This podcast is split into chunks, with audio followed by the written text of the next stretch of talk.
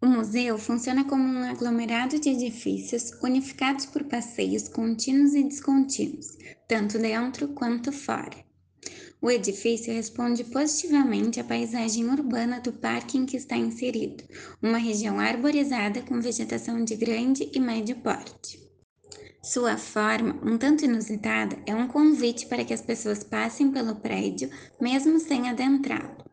Além disso, a rampa externa que atravessa o edifício o conecta às diferentes paisagens do seu entorno. O museu se localiza em uma área rodeada por edifícios residenciais e centros culturais, além da presença do rio que entorna o prédio. A forma do museu chama atenção por sua exuberância. O edifício se caracteriza por sua horizontalidade e leveza, apesar da forma bastante grande e presente. A presença de painéis envidraçados combinados com a composição gerada parametricamente trazem leveza à forma do museu, a qual se deu pela releitura das paisagens agrícolas nativas da província de Shanxi.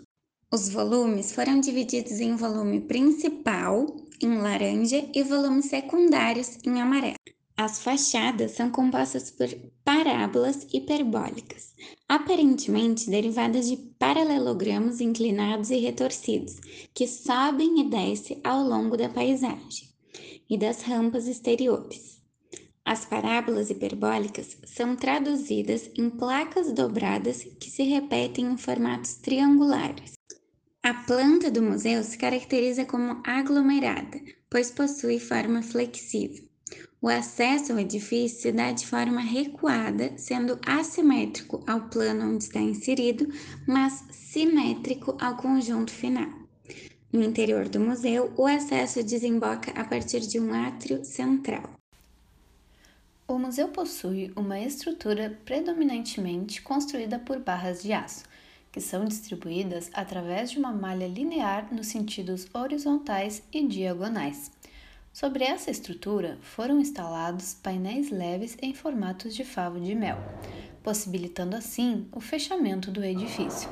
A estrutura possui forte influência sobre os espaços internos que ela reproduz, pois a partir de um átrio central, os espaços podem ser distribuídos de maneira dinâmica e permitindo uma experiência única aos visitantes.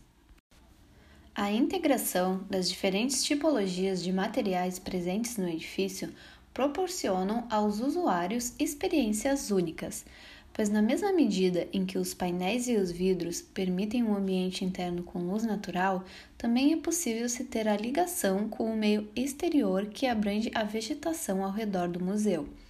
Já os materiais, como o aço e o concreto, trazem uma sensação de equilíbrio estrutural e de segurança aos usuários. A luz natural atinge o museu de forma direta através de uma grande clarabóia presente no átrio central, que visa o aproveitamento das tecnologias modernas para o controle de luz artificial e natural. Devido à sua forma curva, entrelaçada e sobreposta, permite-se fazer a criação de amplas oportunidades para explorar a relação entre luz e sombra, como mostram as imagens. A ventilação do edifício acontece de forma cruzada, onde se tem aberturas em paredes opostas ou adjacentes, dessa forma, possibilitando a ventilação natural no interior da edificação.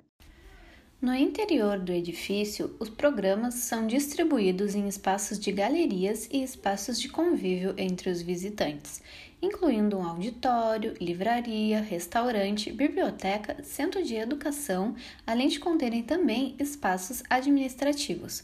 Contudo, os acessos para cada espaço podem ser por escadas ou elevadores, sendo distribuídos para garantir fácil acesso e fácil divisibilidade entre as zonas do edifício.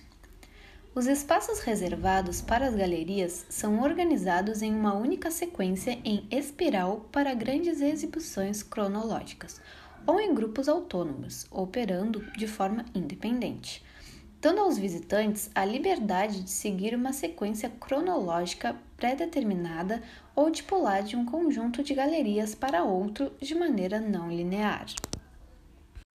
Como síntese, escolhemos uma frase que Preston disse em uma entrevista, quando lhe perguntaram sobre a criação da forma do museu.